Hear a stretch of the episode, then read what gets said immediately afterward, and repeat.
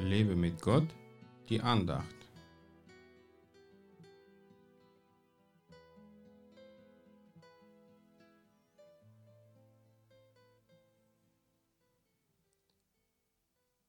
Entscheidet ihr selbst, ob es vor Gott recht ist, euch mehr zu gehorchen als Gott. Apostelgeschichte 4, Vers 19. Das hat Petrus zum Hohen Rat gesagt, der ihm verboten hat, über Jesus zu predigen. Wie wagte er, gegen die Obrigkeit zu rebellieren? Hat Gott nicht gesagt, dass man der Obrigkeit gehorchen soll?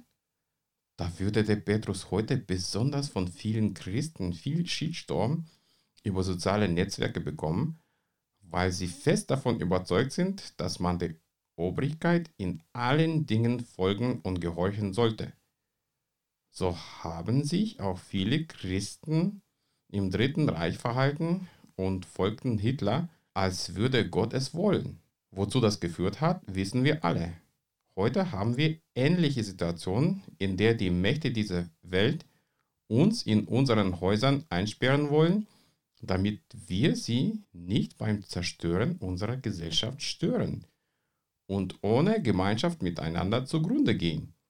Müssen wir da mitmachen? In der chinesischen Stadt Wuhan, wo der Virus herkommt, gehen Christen zu erkrankten Menschen, beten für ihre Heilung und verkündigen das Evangelium, obwohl das eigentlich von der Regierung verboten ist. Und was machen wir im Westen? Wir lassen uns einsperren und begründen das auch noch als Gott gewollte Entscheidung. Jesus sagte nicht, sperrt euch ein und kommt niemals aus dem Haus, denn da draußen lauert die Gefahr.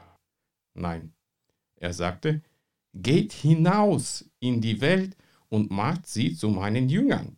Betet für die Kranken und treibt die Dämonen aus. Es ist zwar cool, dass wir heute das Internet haben und so ungefährlich kommunizieren können, aber wir brauchen persönlichen Kontakt zueinander und zu anderen Menschen in der Welt, ohne Angst vor der Gefahr zu haben, sondern im Glauben.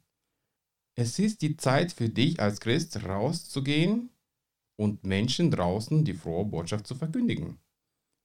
Vielleicht ist es auch gut, dass das Gemeindehaus jetzt zu ist und du dich dort nicht mehr unterhalten lassen kannst. Denn es ist Zeit zu handeln, aber im Glauben und ohne Angst.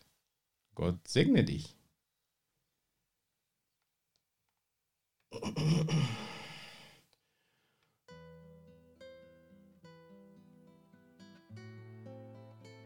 Mehr Andachten findest du unter www.lebemitgott.de. Ich freue mich auf deinen Besuch.